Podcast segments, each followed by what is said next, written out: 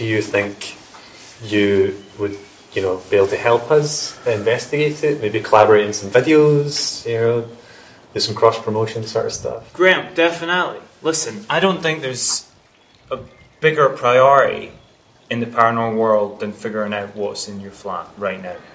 It's it's weird.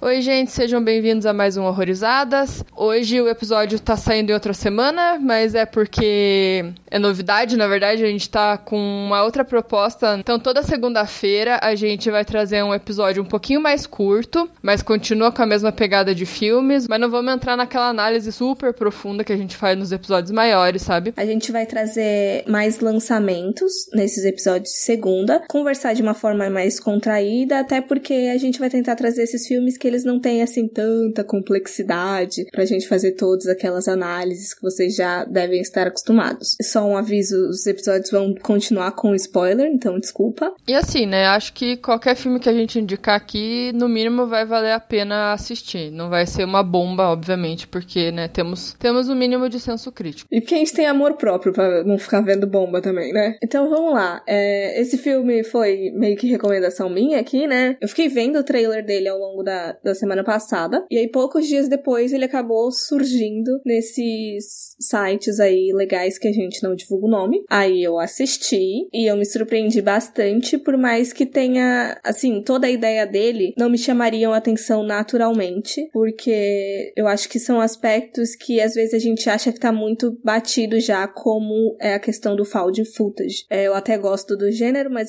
já acabei vendo tanta coisa que é difícil alguma coisa me chamar atenção atualmente pra eu pegar e assistir, sabe? Pois é, eu acho que o que estragou ele foi aquela época lá, 2010 pra frente. Porque deu um boom, né? Todo mundo tava fazendo por causa da atividade paranormal. Então, assim, o que saía, a galera assistia porque foi na onda, né? Do atividade paranormal. Aí parece que agora deu uma acalmada nesses filmes. Aí quando sai uma coisinha ou outra, não é aquela empolgação tão grande da galera, né? De ir lá querer ver. Eu gosto também do estilo. Tenho vários aí na lista que eu já vi. E esse filme, ele vai mais pra um falso documentário, né? Que o próprio Found Footage. Por mais que seja a mesma pegada, né? Imagens encontradas, né? Traduzindo no português. O, o mockumentary ainda parece ter uma, uma estruturazinha um pouquinho melhor, assim. Não é tão amador, por mais que tem alguns filmes que fingem ser filmagens amadoras, também acho, acho interessante. Tipo, o próprio Bruxa de Blair, por mais que ele seja ali um documentário também falso. Enfim, gosto bastante. E esse, esse filme me lembrou o Segredo do Lake Mungo também, pela questão das reviravoltas e por ser um filme de, de espírito, né? Aparição, entidades, e também por ele ser um falso, um falso documentário. Mas, assim, é um filme com uma temática super atual, né? O Death of a Vlogger. Então, acho que vale a pena aí você conferir também, por mais que ele seja um found footage e tudo mais nessa né, essa questão. Uhum. É interessante você ter levantado Lake Mungo, porque eu tava lendo uma entrevista com, com o diretor de Death of a Vlogger e ele recomenda, recomenda não, ele tá comentando mais sobre essa repaginada do, do found footage e tudo mais, e ele acaba citando três filmes, dentre eles Lake Mungo e outros dois que eu não vi, mas eu fiquei muito interessada, seria o The Dirties e The Borderlands. E, e outra coisa interessante também que você falou e eu acabei lembrando da, da entrevista é que quando você comenta disso de fingir que é um que são fitas antigas e com uma, com uma imagem assim remetendo à época,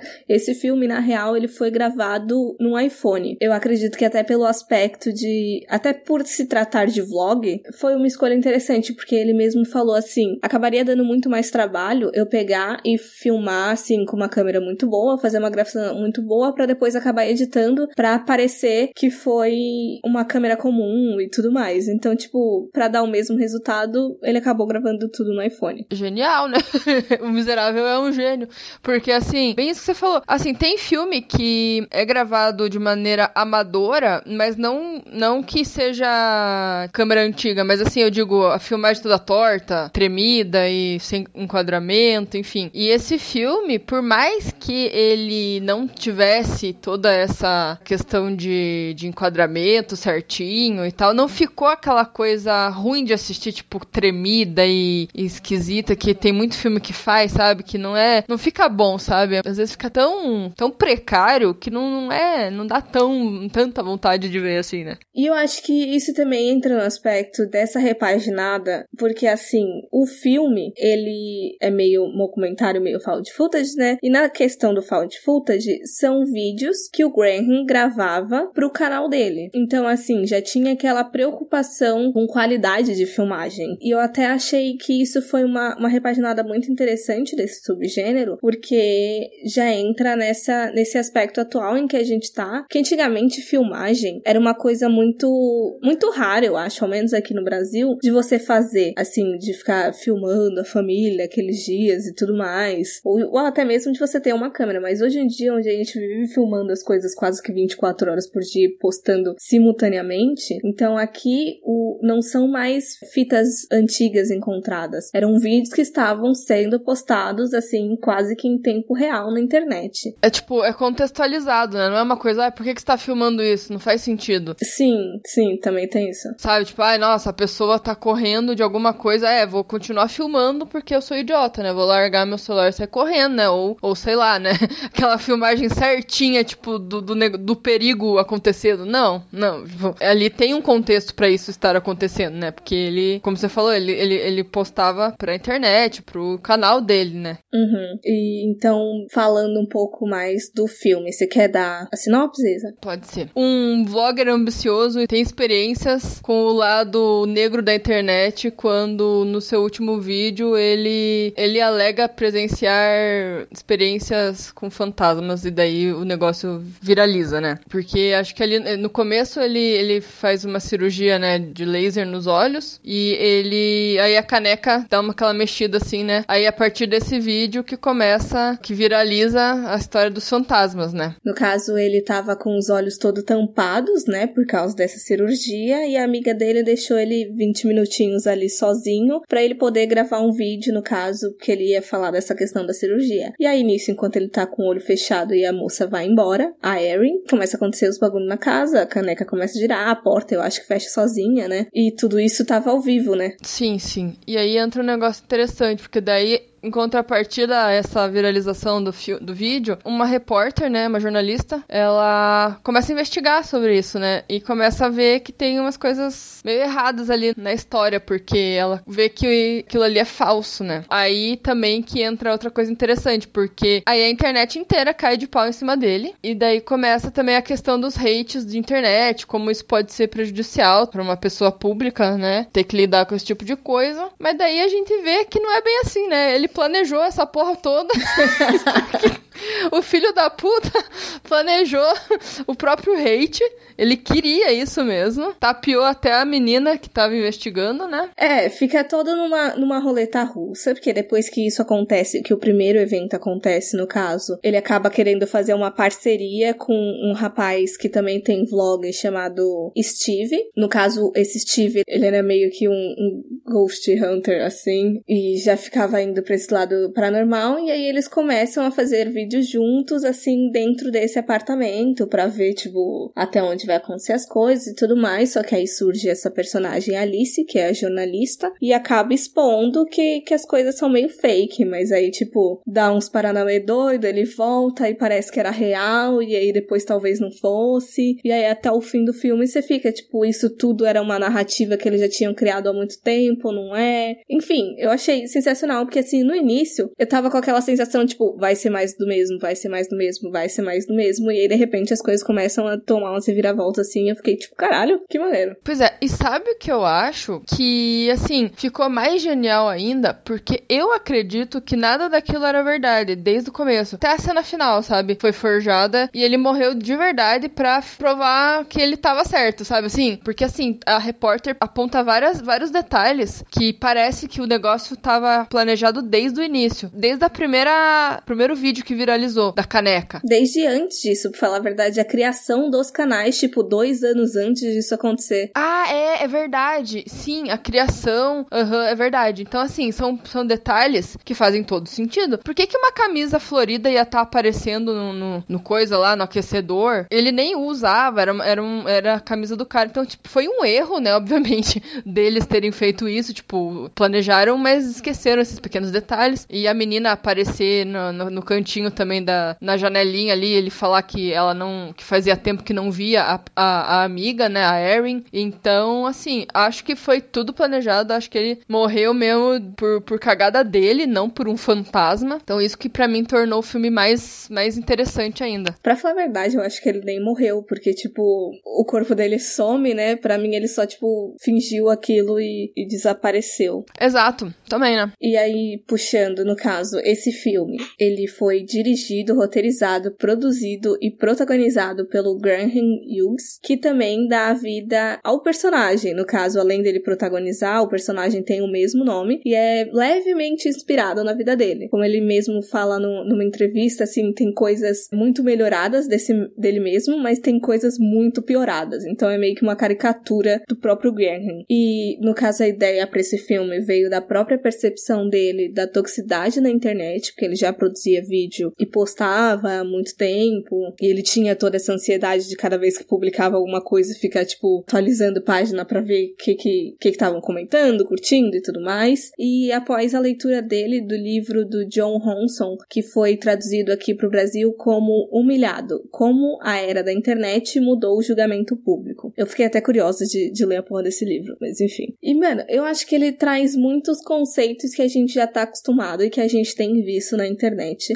Para mim, até o nome do filme, Death of a Vlogger, ele pode ir tanto pro, pro sentido literal, no sentido de que o Graham morre, entre aspas, no final, né? E tanto pela questão do dessas trajetórias desses influenciadores e produtores de conteúdo na internet, porque é um padrão que a gente percebe. De repente alguém começa com uma narrativa falsa só para ganhar atenção, audiência e tudo mais, e aí de repente é descoberto e exposto, e aí vem com toda a, aquela parte de pedir desculpa. É sempre uma desculpa muito fuleira e problemática, né? E aí tem isso e frequentemente eles retornam ainda batendo na mesma tecla de que tipo permanecendo com a mentira, assim, com pouca alteração ou nenhuma alteração, sabe? E acaba morrendo, tipo, a fama dele, sabe? É, eu acho assim que tem situações que parece que acontece da pessoa ser xingada na internet por um tempo porque fez uma coisa muito escrota, mas aí parece que aquilo morre, ela, ela dá uma desculpinha esfarrapada, desativa a conta do Instagram, depois volta e tá tudo certo. Então, eu acho que a internet tem muito disso, de esquecer as coisas depois de um tempo. Xinga, xinga pra caralho, a pessoa perde seguidor pra caralho. Mas sei lá, tem sempre os imbecil que continuam seguindo, que continuam ali, sabe? É muito tosco. E não só consumindo essa mesma pessoa, mas seguindo, consumindo outras pessoas que ainda fazem parte desse mesmo padrão, que, que continuam fazendo as mesmas coisas. Parece que não aprende. É, parece que da mesma forma que as pessoas, os seguidores podem ser muito tóxicos, ou nem só seguidores, mas as pessoas que estão na internet no geral, às vezes vão lá faz, faz um comentário totalmente desnecessário na postagem da pessoa só pra destilar ódio. Os próprios influenciadores também são extremamente tóxicos. Aquela cena que é até a cena do pôster oficial desse filme, que tá, tipo, ele, assim, todo acabado com um monte de xingamentos de fundo. Por mais que tenha sido, tipo, muito é, dramatizado ali, né? Mas eu achei muito, muito interessante aquela, aquela construção, é bem realista no final das contas. É, porque a parte dramática é o que todos eles fazem, né, na hora de pedir desculpas. Tipo, tenta se fazer de vítima e culpar outras pessoas. Ah, essas pessoas me influenciaram. Desculpa mais, sabe? Assim, tipo, nunca é só desculpa, eu estava errado. Não, me desculpa, mas alguma coisa. Sim, que mais tem essas desculpinha fajuta do caralho. E o que eu achei interessante nesse filme também, apesar dele ser bem produzido, assim, mas ele foi muito baixo orçamento no final das contas, porque, tipo, a locação principal é o próprio apartamento do Graham. A, as pessoas que atuam, assim, são pessoas, são amigos dele ou então gente com quem ele já tinha trabalhado. E ele tinha sido filmado no iPhone e tal, mas no final ficou, ficou muito bom, assim. Foi uma, uma produção muito, com uma qualidade muito boa, assim, muito superior ao que a gente imagina quando se fala de filmes de baixo orçamento, né? É que assim, não, não precisava precisava de muito, né?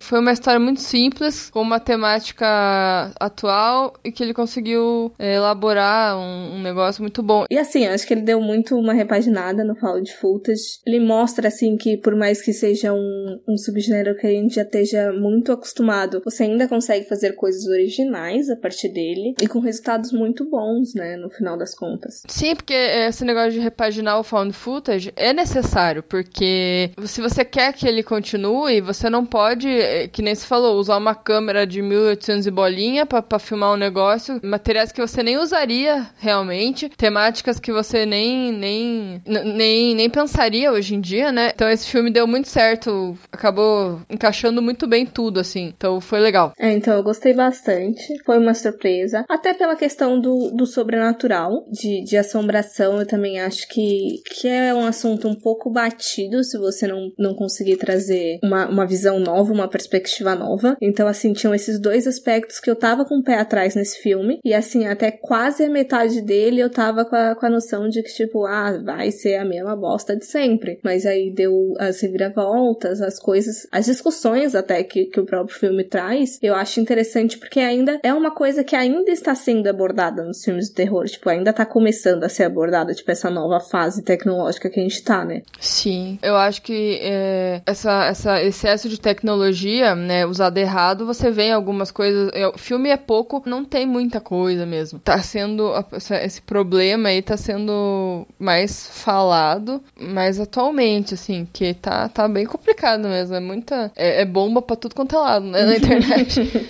Sim. Então acho que é isso, né? Esperamos que você tenha gostado dessa indicação e do episódio. E repetindo, caso vocês tenham filmes que vocês acham que, que caberia aqui nesse nosso novo formato, é só falar pra gente nas redes sociais, que são Horrorizadas Podcast no Instagram, Horrorizadas PC no Twitter e Facebook também é Horrorizadas Podcast. E vocês podem também entrar em contato com a gente através do nosso site, no horrorizadas.com, que a gente também tem postado uns textos lá com outras indicações também que a gente até gostou, mas não acha que, que dá assunto para podcast. E assim, espero que você goste do filme. Na verdade, provavelmente você já assistiu o filme, porque senão você, você acabou pegando todos os spoilers possíveis, né? Então comenta se você gostou do filme, né?